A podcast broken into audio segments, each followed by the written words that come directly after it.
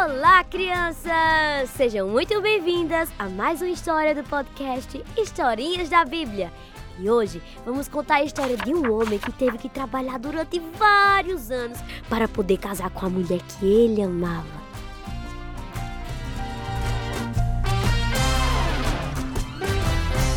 No último episódio, nós contamos para vocês sobre como Esaú trocou a sua bênção de filho mais velho por um prato de comida. Quando ele descobriu que o seu irmão Jacó tinha feito, ficou tão bravo que queria matar a ele. Foi então que a mãe desses dois briguentos mandou Jacó fugir para a casa do seu tio Labão. E é aqui que a nossa história começa. Antes de Jacó ir para a casa do seu tio, o pai o abençoou e falou para ele se casar com alguém da terra do seu tio. Jacó obedeceu o pai e foi para lá. Nessa longa jornada, um dia, Jacó estava tão cansado que decidiu dormir e usou uma pedra como travesseiro. Enquanto dormia, Jacó teve um sonho, onde ele viu uma escada gigantesca, onde o topo atingia o céu e os anjos subiam e desciam por aquela escada. E o Senhor estava perto dele e lhe disse: Eu sou o Senhor, Deus de Abraão, seu pai, e Deus de Isaque. A terra em que agora você está deitado, eu darei a você e à sua descendência. Uau! Deus estava reforçando a promessa que havia feito para o seu avô Abraão e seu pai Isaque. Quando Jacó despertou do sono, ele disse: Na verdade, o Senhor está nesse lugar e eu não sabia. E Jacó deu o nome daquele lugar de Betel, que significa casa de Deus. Ali Jacó fez um voto com Deus.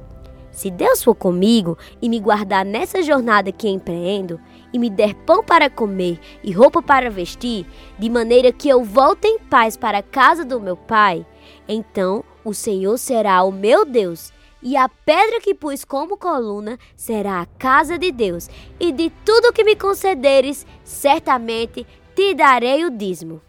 Então Jacó seguiu viagem, até que ele chegou em um lugar que tinha um poço onde os pastores pegavam água para dar aos seus rebanhos. Jacó chegou perto daqueles pastores e perguntou a eles: Ei, vocês conhecem Labão?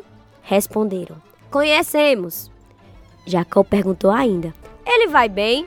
Eles responderam: Sim, vai bem. Olhe, Raquel, a filha dele, vem vindo aí com as ovelhas. Quando Raquel chegou com seu rebanho, Jacó prontamente foi ajudá-la. Ele removeu a pedra do poço e deu de beber a todo o rebanho de ovelhas. E então Jacó comunicou a Raquel que era parente do seu pai Labão. Raquel correu de volta para casa e contou para o seu pai que havia encontrado Jacó. Labão correu ao encontro de Jacó, deu um abraço e um beijo nele e o levou para casa. Jacó contou para Labão tudo o que tinha acontecido.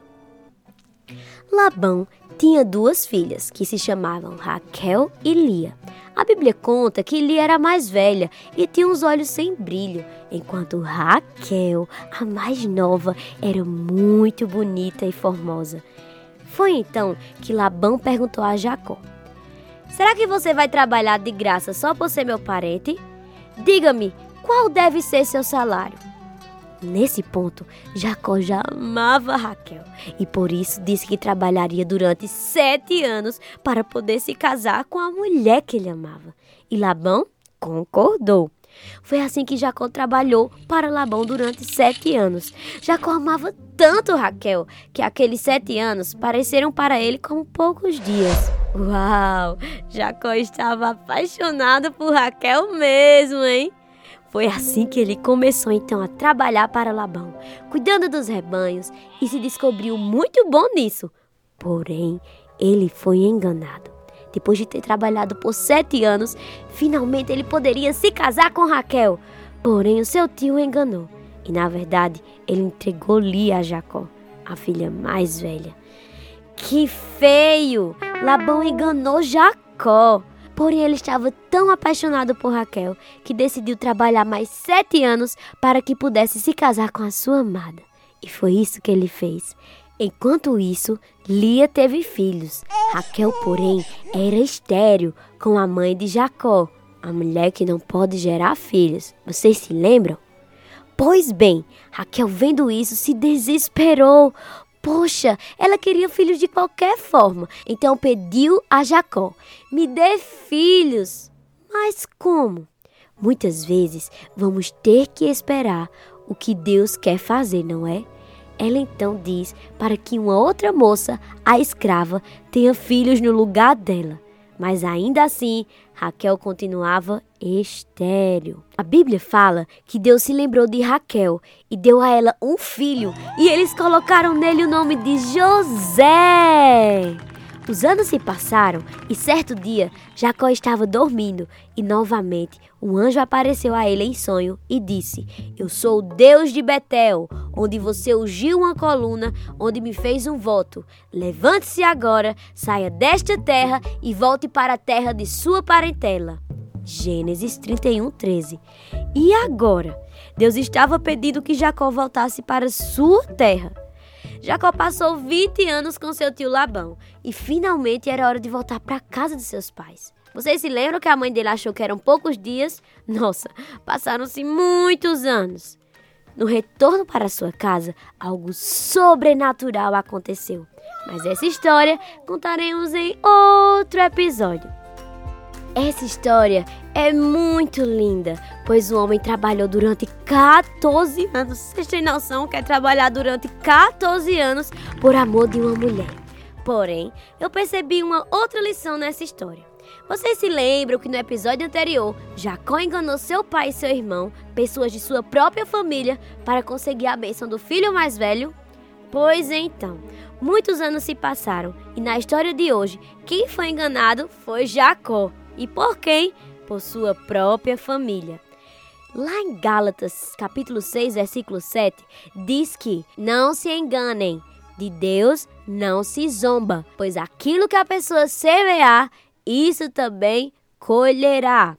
Ou seja, crianças, quando nós fazemos decisões sábias e de acordo com a vontade de Deus, coisas boas acontecem com a gente. Porém, quando tomamos decisões erradas e fazemos coisas que não agradam a Deus, coisas ruins acontecem. Deus permitiu que Jacó vivesse essa situação para que ele aprendesse uma lição e tivesse o seu caráter transformado, para que ele se parecesse mais como Jesus Cristo, que é perfeito e santo.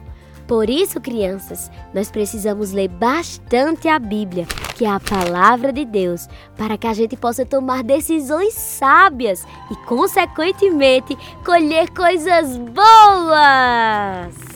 Bom, crianças, essa foi a história de hoje. Espero que vocês tenham gostado e nos vemos nos próximos episódios do podcast Historinhas da Bíblia. Um abraço da tia Débora e tchau, tchau!